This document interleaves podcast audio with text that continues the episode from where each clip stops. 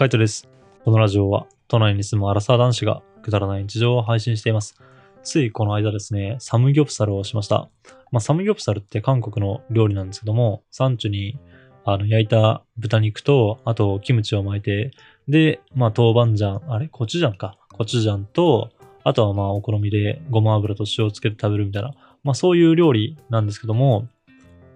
なんだろうな。俺は結構サムギョプサルっていうのを、あの、知るのが結構遅くて、それこそルームシェアをしてから、あの、サムギョプサルとかっていうのを知ったような気がします。だから本当、大人になって、ここ20何年、20代後半になるまでずっと食べてなかったんですよね。で、まあ韓国料理って言えば、まあスンドゥブぐらいしか、スンドゥブ、あれクッパとかビビンバとかそういうのも韓国料理ですかね。あと冷麺とか。まあそういうのぐらいしか知らなかったんですけども、サムギョプサルを、そのルームシェアの時かな、多分はじ、初めて食べたの多分ルームシェアの時かなと思うんですよね。まあその時ぐらいに食べてから、あの、すごいハマってます。焼肉とはまた違った感じですごい美味しくて、あの、今回はね、家であのやったんですけども、なかなか楽しかったですね。ルームシェアの時、してる時も、一回家でやりました。で、それも多分動画に、あの、投稿させてもらっててるんですけど、その時のサムギョプサルって正直に言ってしまえば、買った豚バラ肉っていうのかな？あの豚肉っていうのが、薄切りみたいな肉を買っちゃったんですよね。そんなんだから、あんまりこうサムギョプサル感が出ないっていうか、なんかただただ豚バラをサンチュに巻いてるみたいな、そんな感じがして、美味しかったは美味しかったんですけど、ちょっと物足りないなーっていう感じはありました。サムギョプサルって、やっぱ油が大事なんですよね。その豚の油みたいなのが出て、その豚の油で焼いた、あれ豚の油ってラードだっけ？牛脂なんだっけな？まあその豚の油で焼いたキムチとかそういう野菜とかがすごい美味しくて、まあそれを一緒に食べるっていうのが、食べるのが美味しいっていうのが、まあサムギョプサルの醍醐味かなっていうので、この前そのルームシェアで、この前っていうかまあ結構前かもしれないけど、ルームシェアでやった時は、ちょっとその辺がね、あんまりこう理解できてなかったっていうか、ただ豚バラを焼けばいいだけだろうと思ってて、実際豚バラをただ焼くだけになってしまい、まあ、ただただこうなんだろうな、焼肉をしてる豚バラの焼肉をしてるみたいな、ついでにキムチも焼いてるみたいな、なんかそんな感じになっちゃったような気がします。まあ美味しかったは美味しかったなんですけどね。でもちょっとさ、あのーえーっと、サムギョプサルとは違った料理、うん、料理っていうか、まあそんなもんだったかな、みたいな、自分の中で失敗したかな、っていうふうには思ってます。で、その後、えーっと、あ、違うな、その前ですね。後期と一緒にやる前に、あのー妹がルームシェアの家に来たんですよね。で、そのルームシェアに来た家で、えーサムギョプサルっていうのをやって、で、俺は多分そこで初めて知ったんですよ。で、その時は妹が肉とかを買ってきたので、結構厚切りの豚バラを買ってきて、で、豚バラを焼きつつ、あのー程よいぐらいでこう、ハサミで切ったりとか、あとはホットプレート、あのー後期と一緒に何回も使ったホットプレートを使ってたんですけど、そのホットプレートを少しこう、傾けて油がこう、うんと、片方の方にね、流れるように。で、流れた方向にこう、キムチとかがあるようにして、こう、焼いた気がします。なんか、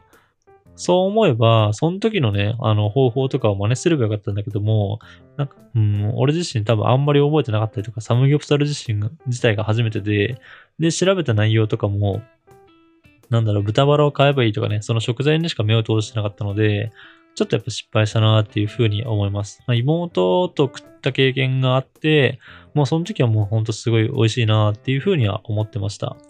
でそんな感じで、あの、家でやっえっ、と、ルームシェアの時に多分2回ぐらいやって、多分その後ぐらいにちゃんとあの、したサムギョプサルを食べに行ったんですよね。何の機会かちょっと忘れちゃったんですけども、サムギョプサルを外で食べる機会があって、で、その時に、あの、初めて店でサムギョプサルっていうのを食べました。チーズタッカルビとかはなんかどっかで食べた気がするんですけど、サムギョプサルは、あんだけっていうか結構あの、韓国料理としては流行ってるはずなのに、初めてちょっと外で食べて、その時は別にそんなに期待はしてなかったんですけども、あの、結論から言えばめちゃめちゃ美味しかったです。なんか、焼肉を食べるのとはまた違って、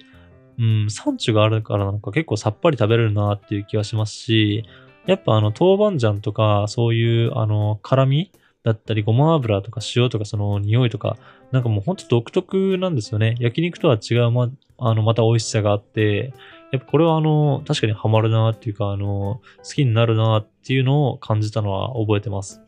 で、サムギョプサルのちゃんとしたお店に行けば、もうそもそも鉄板を斜めに置いてるんですよね。なんか多分斜めに置けるような鉄板だったか、あまた普通のガスコンロをちょっとあのうまく改造して斜めに置いてたかちょっと覚えてないんですけど、もうそもそも鉄板が斜めになるように置いてあって、で、上の方に肉を敷き、で、下の方にまあ野菜とかあのキムチとかを敷いて、で、その豚肉から流れてくる油でさらに焼くとか、あ、もう味付けをするみたいな。なんかそんな感じの、あの、お店でした。焼き方、お店ではそういう焼き方をしてました。本当自分自身がね、そういう焼き方を見てなかったっていうか、あんまりこう、鍋を、鍋、フライパンとか鉄板とかを斜めにして焼くっていうのって、まあ経験がないじゃないですか。ジンギスカンとかだったらね、もう最初からそういう風なまあ、器っていうのかな、あの、山なり、山みたいな感じになってるので、まあ、なんとなく、ああ、こうやって油とか落としてんだなっていうのはわかるかもしれないけども、サムギョプサルって、俺がパッと見た時は普通の鉄板だったんでね、なんかその普通の平たい鉄板を斜めにして焼くっていうのはすごい斬新だなっていうのを、斬新だなって感じたってのを覚えてます。まあでも本当、美味しいですよね。そのサムギョプサルが、なんサムギョプサルがっていうかあの、豚の油がね、あの、キムチとかに流れて、で、それを、まあ、全部巻いてサンチュで食べるっていうのは、サンチュの、その、サラダっていうのかな、レタスのさっぱり感もあるし、その豚の油っていうのの旨味もあって、俺は、ここ最近で食い始めただけだけども、結構気に入ってます。焼肉に行きたいとは別でサムギョプサル食べたいなーって、この、肉を食べるっていうことは同じかもしれないし、あの、焼肉、焼いた肉っていうのは同じかもしれないけども、サムギョプサルはサムギョプサルとして、焼肉は焼肉として食べに行きたいなーっていうふうに、まあ思うぐらい結構好きになりました。で、そんなサムギョプサルなんですけども、この前、あのー、新しい、今いる新居でやりまして、多分前も新居に移ってから一回やったんですよね。で、その時買ったのは、あの、まあ、また同じ失敗をしちゃったんですけど、その時も豚バラのまあ、薄切りみたいなやつを買ったんですよ。ただ、今回違うのは、なんだろうな、前ルームシェアでやった時は、その、ある程度こう、細切れじゃないけども、細、あの、ちっちゃく、なんか、四角形ぐらいに切られた、まあ、豚肉を使ったんですけど、今回は一応、その、豚肉感を出すために、長いやつ、あの、切れてないやつの豚バラを使ってみました。で、それがまあ、あの、家でやった1回目のサムギョプサルで、その時はやっぱりね、こう油のなんだろうな、落ちる量とかが全然少なくて、あんまキムチが焼けてる感じがしてなくて、ちょっと失敗したなっていう風に、まあ思ってます。まあ美味しかったは美味しかったんですけどね。なんかちょっとサムギョプサル感はないなっていう風に感じました。で、ついこの間ですね、あの、新大久保に行きまして、新大久保の、その、韓国のスーパーみたいなところで、サムギョプサル用の肉っていうのかなあの、豚バラの厚切りの、肉が売ってたので、それを買ってきて、で、家でサムギョプサルをしてみました。まあ、その、韓国の、韓国のスーパーだから、ちょうどこう、サムギョプサルにね、合う肉が売ってたっていうのもあるかもしれないですけども、パッと見、結構脂身が多いんでね、なんか、食べるときしんどいかなとかってちょっと思いそうなんですけども、やっぱり産地と巻くからいいのか、あとはその油をうまいことね、利用するっていうか、しっかり焼いた時にこう油をどんどん流すからいいのか、そんなにくどくは感じなくて、まあ家で食べたにはしても割とすごい美味しいなって、あのコチュジャンとね、ごま油と塩と、ただただ産地と肉を巻いただけ、もうほんとすごいシンプルな料理なんですけども、すごい美味しいなっていう風に感じました。サムギョプサルって、やっぱなかなか家でやろうと思っても難しいですよね。今回、俺も家でやってみた、あ、食べたいなと思って、で、しかも韓国のスーパーで、その、豚バラが売ってたんでね、あの、ちょうどいい豚バラと、あと、韓国のスーパーだからなのか、産地もしっかり売ってたので、あの、家でやってみようみたいな感じでやってみましたけども、なかなか、ホットプレートがないときつかったりとか、あとはうちは、たまたまあの彼女がサムギョプサル用の鍋を持ってたので、まああの、前回やった時も今回やった時もね、サムギョプサルができましたし、鍋があるからサムギョプサルしようみたいな感じになるんですけど、普通にフライパンとかでやるのしちょっと厳しいというか難しいような気がします。あとはホットプレートとかだったらね、まだあの片方の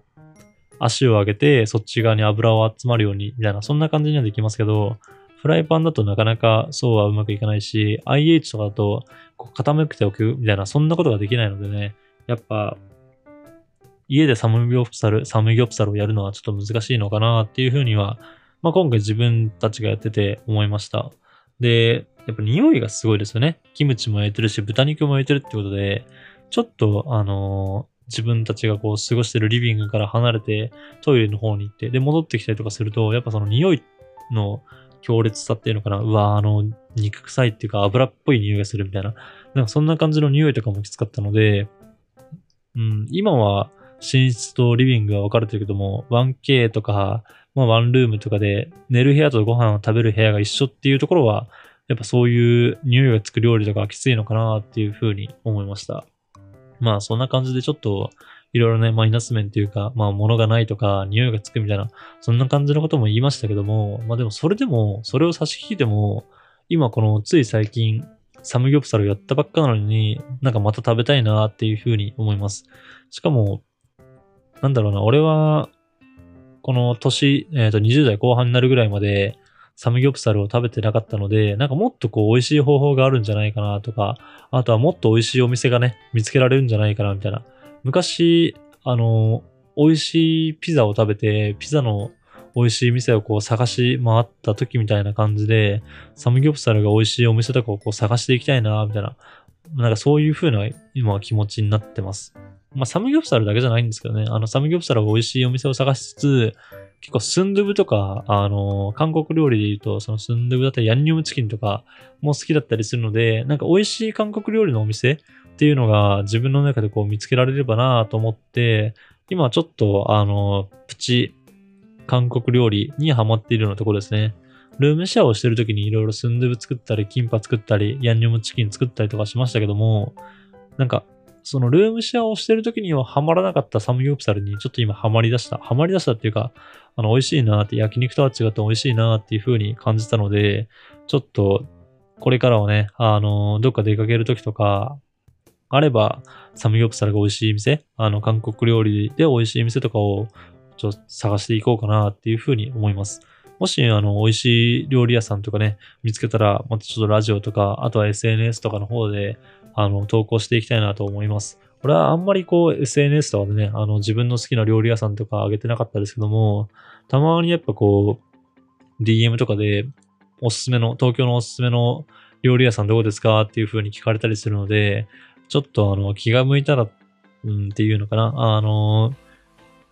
投稿してみようかな、みたいな気持ちになったら、まあ、上げてみようかなと思うので、あの、気が向いた時に SNS とか、俺のね、SNS とか見てもらえれば嬉しいです。他に、あの、